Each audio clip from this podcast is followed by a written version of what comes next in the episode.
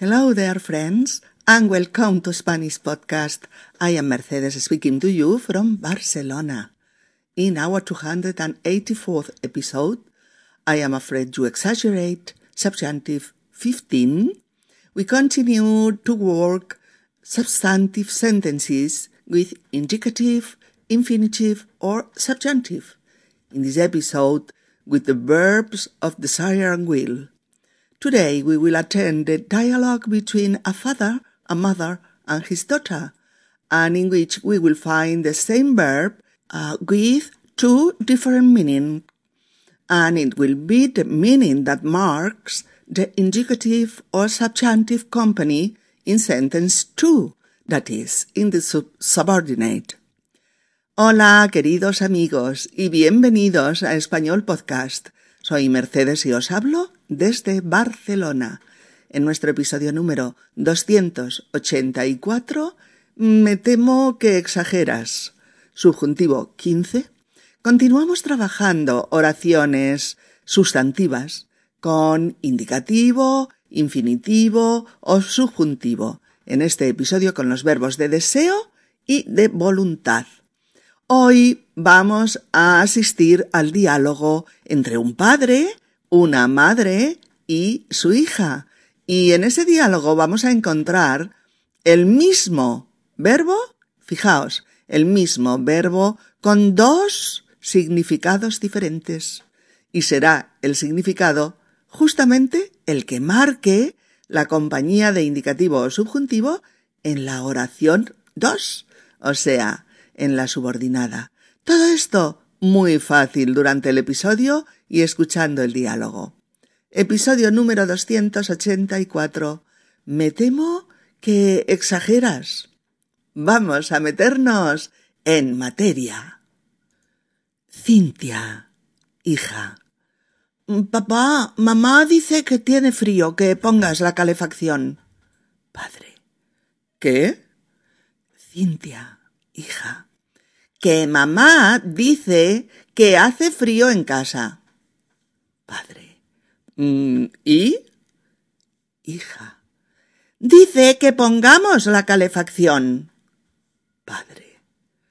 Ah, pues yo no siento frío, más bien siento que hace calor, como estoy cocinando. Toñi, la madre. Pues chico, siento que tú no tengas frío, pero pero yo siento que la casa está helada. Temo que nos acatarremos. Padre. Y yo me temo que exageras. Cintia, hija.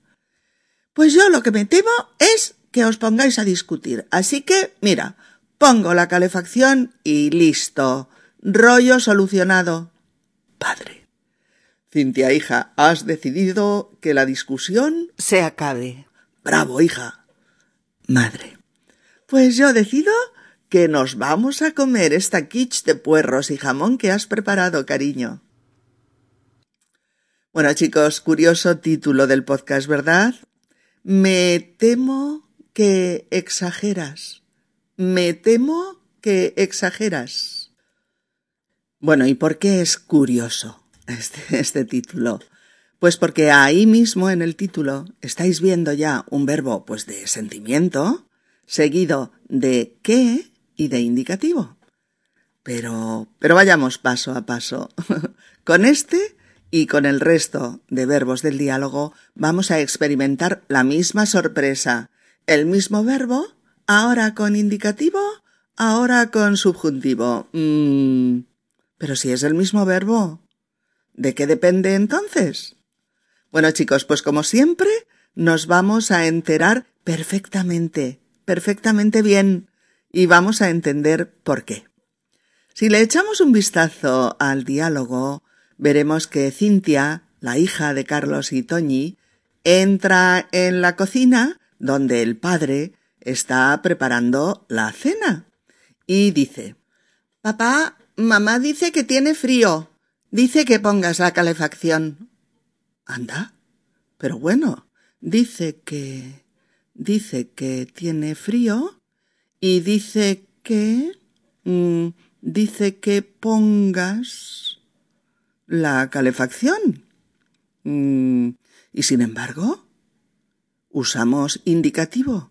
En el primer caso, dice que tiene y subjuntivo en el segundo.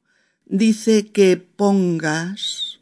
Mm, bueno, nos hemos adentrado, amigos, en el secreto de las pirámides. no, amigas y amigos, no es ningún secreto. Es que hay verbos que toman dos o más significados dependiendo de si van con indicativo o subjuntivo. O si lo preferís, usar indicativo o subjuntivo con determinados verbos hace que ese verbo pues eh, eh, signifique una cosa u otra. Bueno, si os fijáis en esas dos primeras frases de Cintia, eh, la hija, veréis que en la primera dice Papá, mamá dice que tiene frío, que sería equivalente a mamá nos comunica que tiene frío, o mamá informa de que tiene frío, o mamá advierte que tiene frío, o mamá indica que tiene frío, e incluso mamá nos hace saber que tiene frío. Es decir, Cintia usa aquí el verbo decir, el verbo decir, D-E-C-I-R, decir, con el significado, pues, de informar, de comunicar algo o de advertir de un aspecto o, o indicar un estado, ¿no? Cuando el verbo decir toma esos significados, lo vamos a ver en compañía del indicativo. Cuando el verbo decir es informar, comunicar, indicar, etc., lo vamos a ver en compañía del indicativo. Mirad estos ejemplos, que os resultará mucho más fácil entenderlo. Mm, te digo que el mar está revuelto. Yo de ti no me bañaría. ¿Qué es? Te advierto que el mar está revuelto, que hay olas. Te hago saber que el mar está hoy revuelto, etc. O eh, mi hermano me ha dicho que llega el jueves en tren. Vale. Me informa, me comunica que llega el jueves en tren. Pero dice, me ha dicho. O la guía turística dice que no se puede comer dentro del museo. O sea, lo indica, lo advierte, informa de ello. ¿De acuerdo? O mi mamá me ha dicho que voy a tener un hermanito. Me ha informado de ello. Me lo ha comunicado. Lo veis, ¿verdad, chicos? Lo veis. Esos valores de información, comunicación, advertencia o dar indicaciones, dar indicaciones, esos valores, repito, piden indicativo cuando se trata del verbo eh, decir. Ay, queridas amigas y queridos amigos, una interacción clara y fácil de usar en este caso entre el significado y el modo verbal. Solo hay que fijarse un poquito, un pelín, y entenderlo, recordarlo y usarlo. Mirad, este mismo ejemplo lo podría decir en primera persona. Pues claro. Papá, tengo frío. ¿Qué dices, hija? No te oigo. Digo que tengo frío. ¿Mm? En nuestro diálogo, Cintia, la niña, ha dicho no solo esa primera frase, sino otras más. Recordémoslas. Eh, mamá dice que tiene frío y dice que pongamos la calefacción. Y el padre, ¿qué? Y Cintia, mamá dice que pongamos la calefacción. ¿Veis? Ahora, en esta segunda frase, con el mismo, ¿eh? Con el mismo verbo, verbo decir, nos aparece subjuntivo en la segunda. ¿Mm? ¿Por qué? ¿Cuál es la razón? Pues la razón es que el significado del verbo ha cambiado. Ha cambiado. Ya no es decir en el sentido de comunicar algo o de dar información sobre algo, sino que ahora transmite, eh, transmite una orden que viene directamente de mamá. Transmite una orden. ¿Mm? Mamá dice que pongamos la calefacción. Mamá dice que pongamos la calefacción. ¿Veis? Cintia transmite la orden que le dio su madre. Cintia, poned la calefacción, por favor, que estoy helada. ¿Mm? Cuando vemos una de estas frases, o sea, una subordinada del verbo decir en la otra frase, en la dos, en la que se transmite, se transmite una orden, subjuntivo, impepinable.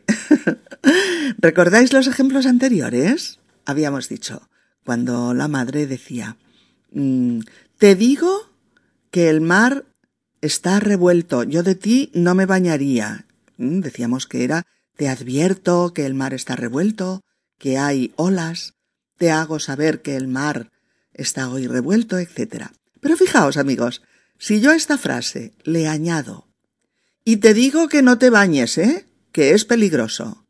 Y te digo que no te bañes, que es peligroso. Y te digo que no te bañes, que es peligroso. Pues ya tenemos aquí este segundo uso del verbo que se subordina al verbo decir cuando es una orden. Y te ordeno que no te bañes. Fijaos amigos que no podríamos decir y te ordeno que no te bañas. no, para nada. No podríamos decirlo así. Necesitamos y te ordeno que no te bañes. ¿Mm? Necesitamos el subjuntivo para pedirlo, rogarlo u ordenarlo. ¿De acuerdo? Eh, la otra frase que habíamos dicho era... sí, mi hermano me ha dicho que llega el jueves en tren mi hermano me informa o me comunica que llega el jueves en tren. Pero imaginaos si a esta frase le añadimos esta otra.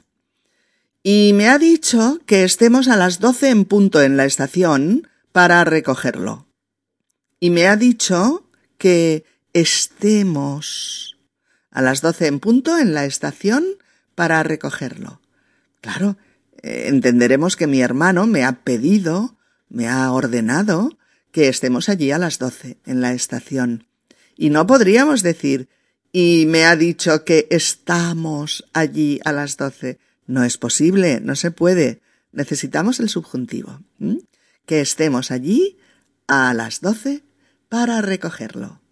Y también habíamos dicho, la guía turística dice que no se puede comer dentro del museo. Lo indica, lo advierte, eh, nos informa de ello, etc. De que no se puede eh, comer dentro del museo. Pero imaginaos que aquí añadimos, y la guía turística dice que no comamos ni bebamos dentro del museo.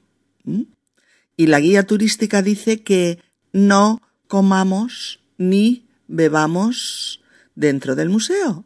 Claro, estamos de nuevo ante una orden sentido del verbo decir que necesita la otra oración, la dos, la subordinada, en subjuntivo.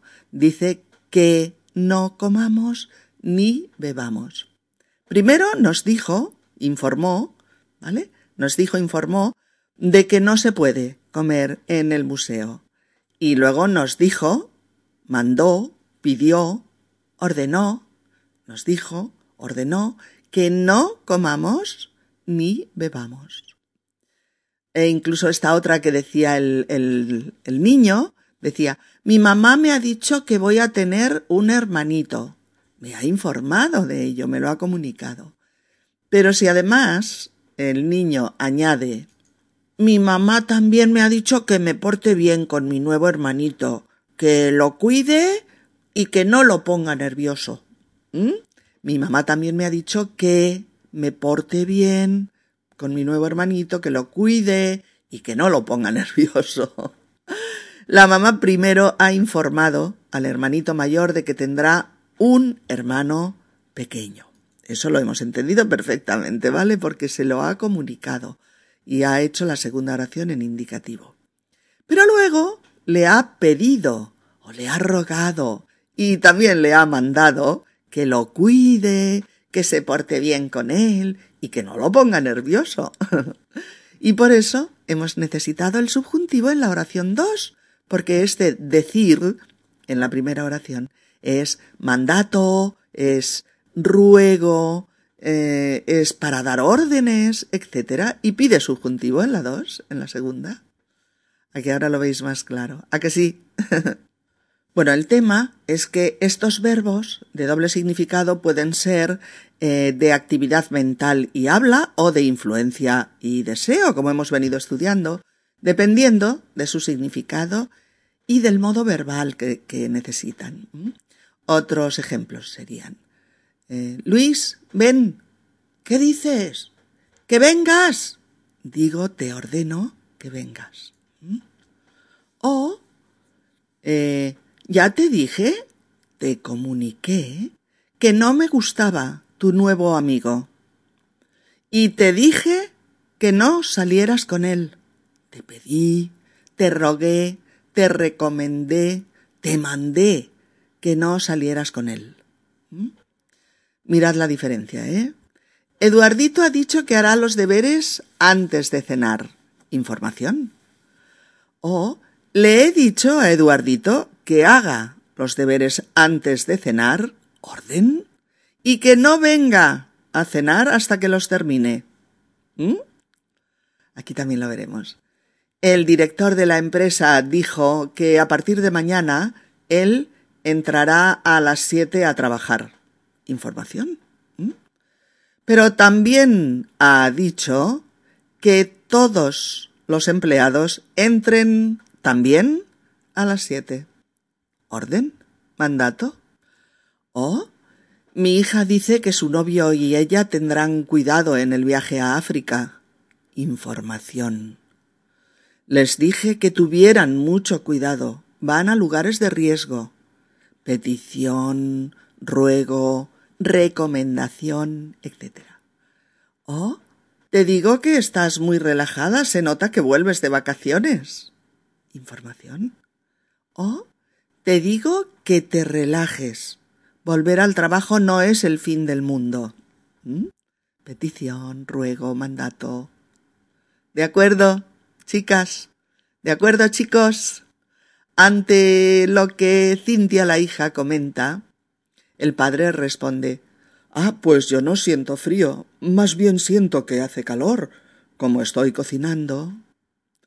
En ese momento entra Toñi, la madre, oye a su marido decir que él no siente frío, que no nota frío, que, que no tiene frío, que no lo experimenta. Y dice ella, Pues chico, siento que tú no tengas frío, pero yo siento que la casa está helada.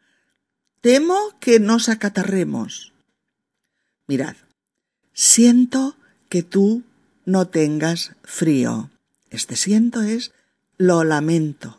Es lamento que tú no lo tengas o lamento que tú no lo notes. Em, lo siento, lo lamento, ¿vale?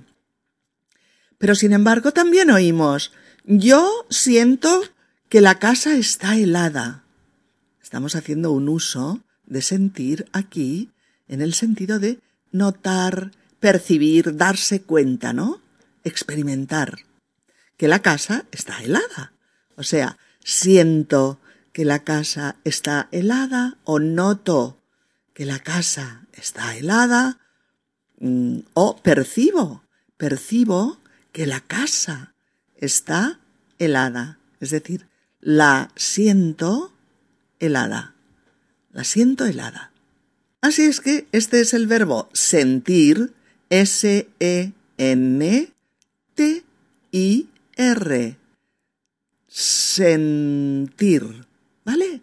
Pues el verbo sentir tiene estos dos significados. Sentir como notar con indicativo y sentir como como lamentar con subjuntivo. Chulo, ¿eh? Por ejemplo, siento la presión de este cinturón en la tripa. Qué molesto. Pero... Vaya, siento que estés incómoda. Quítate ese cinturón y come tranquila. ¿Lo veis? o... Eh, Siento que me he puesto enferma de frío. Me noto un poco de fiebre. Vaya, siento que no te encuentres bien. Te acompañaré a casa. ¿Oh? Siento que alguien se acerca por detrás. lo noto, lo percibo, lo presiento. Oh, y yo siento que te hayas asustado. Te he visto y he corrido para, para saludarte. Y yo siento que, yo lamento que te hayas asustado. Oh, siento que hace demasiado frío en este parque. Lo percibo. Oh, siento que haga demasiado frío para pasear. Me apetecía. Lo lamento. Oh. Siento que estoy agotada con la mudanza. Es que no me puedo ni mover. Oh, siento que estés tan cansada. Esta noche dormirás a gusto. Oh. Siento que Diego ha dejado de quererme. Lo noto, lo percibo. Y yo, querida amiga, siento que ya no salgáis juntos. Parecíais hecho el uno para el otro. Bueno, ¿verdad que con los ejemplos lo veis cada vez más claro? Bueno, pues si es así, estupendo. sé que ya os estáis animando a usar estos verbos mm, de doble significado y que lo haréis muy bien. Ya lo veréis. Pues la madre ha dicho eso. Pues chico, siento que tú no tengas frío, pero yo siento que la casa está helada y temo que nos acatarremos. Pues fijaos ahora en esa frase final. Temo que nos acatarremos.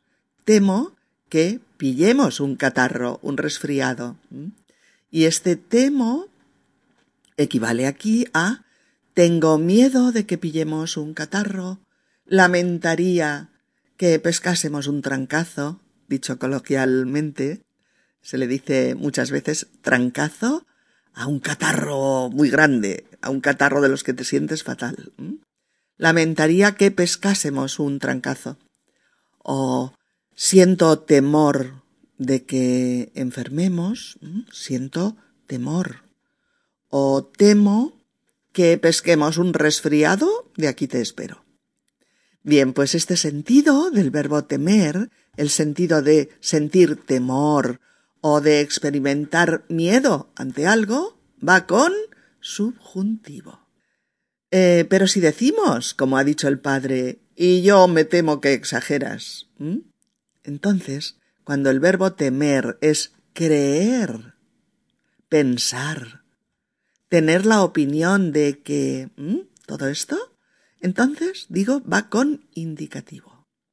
Y por eso, y yo me temo que exageras es y yo creo, y yo creo que exageras. O pues yo pienso que exageras. O pues mi opinión es que exageras. ¿Lo veis? Va con indicativo. Es temo que nos acatarremos. Tengo miedo de que pillemos un constipado, un catarro y yo me temo que exageras es yo creo que exageras. A ver, otros ejemplos. Aquella noche sentí que nuestra relación estaba rota. Lo noté, lo percibí, me di cuenta. ¿Con indicativo? Y continúa. Y sentí profundamente que rompiéramos. Lo lamenté profundamente. Me dio mucha pena con subjuntivo. O siento que mi futuro va a cambiar. Tengo la sensación, presiento que mi futuro va a cambiar con indicativo. Pero, y siento que no podamos compartir ese futuro. Lamento que no podamos compartirlo con subjuntivo, porque nuestros caminos se han separado. Eh, me temo que no voy a aprobar el examen. Creo que, más indicativo, ¿eh? creo que no lo voy a aprobar. O temo que descubran que he copiado en el examen. ¿Mm? Tengo miedo, siento temor de que lo descubran. Por lo tanto, con subjuntivo. Y, o mirad, ahora, ahora os voy a dar unas frases y en cada frase están las dos opciones. Veréis qué fácil. Temo, temor, temo que enferme si sigue con esa mala vida. Pero me temo, creo, pero me temo que nadie le hará cambiar. ¿Ves? O temo, temo que Miguel y yo acabemos separándonos. Pero me temo, creo, pero me temo que yo no puedo soportar sus celos por más tiempo. Oh, me temo que no puedo vivir con este sueldo de ochocientos euros. Pero temo que no pueda encontrar ningún otro trabajo de momento. Así es que ante el ataque de frío de Toñi y de su mujer, Carlos dice y yo me temo que exageras. Y todo esto hay que saberlo porque es un uso muy común, el del verbo temer con indicativo, con el sentido de creer, de tener la opinión de o de pensar o de opinar, etc. Muy común, ¿eh? Me temo que exageras, pienso que exageras, creo que exageras, opino que exageras. Bueno, creo que a estas alturas, pues ya os habréis fijado en que este uso de temer, en el sentido de, de opinar o creer, mm, se acompaña de pronombre personal, sobre todo en primera persona, ¿eh? Es decir, me temo que Virginia no podrá asistir a la cena. Acaba de llamar que está en la cama con fiebre. Me temo que Virginia. O también, mucho nos tememos que este año no podremos hacer vacaciones. Estamos tiesos, sin un duro. Mucho nos tememos, ¿vale? Etcétera. Eh, Cintia ve que sus padres van subiendo el tono y quiere evitar que discutan. Y por eso dice Y yo temo que os pongáis a discutir, así que pongo la calefacción y listo. Rollo solucionado. y yo temo eh, en el sentido de experimentar eh, temor o lamentar algo, tener miedo de algo, asustarse, incluso inquietarse o preocuparse, ¿no? La niña cuando dice y yo temo que os pongáis a discutir, pues expresa eh, expresa el temor ante la idea de que sus padres discutan y por eso necesita construir la frase con subjuntivo. Y esa frase eh, equivale a temo que os pongáis a discutir o me da miedo que os pongáis a discutir, me inquieta también, me inquieta que os pongáis a discutir por una tontería, o me preocupa que esto os haga discutir, ¿vale? Así es que pongo la calefacción y listo, rollo solucionado. y el padre comenta, Cintia, has decidido que la discusión se acabe.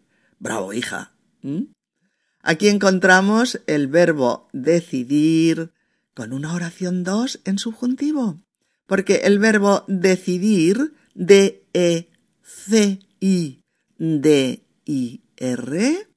decidir, es otro de esos verbos de doble significado según se combina con indicativo subjuntivo. Y en este caso se convierte pues en un verbo de influencia y requiere una Oración 2 en subjuntivo. Has decidido que se acabe la discusión. Decidir, eh, eh, eh, en este caso, con el que se toma una decisión sobre un asunto, ¿no? Es un verbo, pues, cuyo sentido es ejercer una influencia sobre algo. La niña ha decidido que sus padres no discutan. Y para ello, pues pone una fuente de calor que su madre Ah, perdón, para que su madre no tenga frío y se acabe ya esta conversación. Y la madre contesta, pues yo decido que nos vamos a comer esta quiche de puerros y jamón que has preparado, cariño, dirigiéndose al padre. Eso es, se dirige a su marido y usa aquí el verbo decidir como creer, pensar, tener la idea o tener el propósito de hacer algo en este caso. ¿Iba con indicativo? Pues yo creo, es, pues yo decido que nos vamos a comer esta quiche. Pues yo creo que nos vamos a comer esta quiche.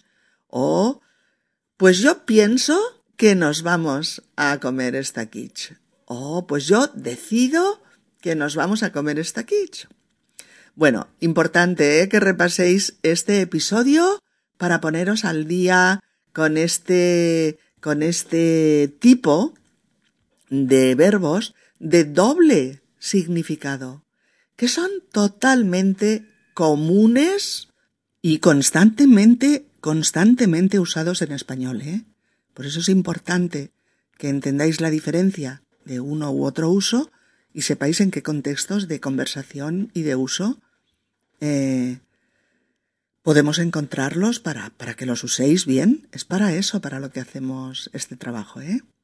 Bueno, pues oigamos de nuevo este pequeño diálogo y tendréis la oportunidad de repasarlos de nuevo estos verbos en contexto. Venga. Papá, mamá dice que tiene frío, que pongas la calefacción. ¿Qué? Que mamá dice que hace frío en la casa. ¿Y? ¿Qué dice que pongamos la calefacción? Ah, pues yo no siento frío, más bien siento que hace calor, como estoy cocinando. Pues chico, siento que tú no tengas frío, pero yo siento que la casa está helada. Temo que nos acatarremos. Y yo me temo que exageras. Yo lo que me temo es que os pongáis a discutir, así que pongo la calefacción y listo. Rollo solucionado. Cintia, hija, has decidido que la discusión se acabe. Bravo, hija. Pues yo decido que nos vamos a comer esta quiche de puerros y jamón que has preparado, cariño. Bien amigos, si este podcast te ha resultado útil y te ayuda a progresar con tu español, puedes tú también ayudarnos a continuar con futuros podcasts haciendo una donación, a donation, en la página de inicio del sitio web de Spanish Podcast www.spanishpodcast.org org, donde pone ayuda a mantener esta web, donar. Please help support my ongoing podcast by making a donation. The sole support for my work comes from listeners like you. It is easy to donate. You can donate by going to Spanish Podcast, www.spanishpodcast.org, O-R-G, and choose the option Donar. Hasta la próxima. Un abrazo. Chao amigos. Adiós.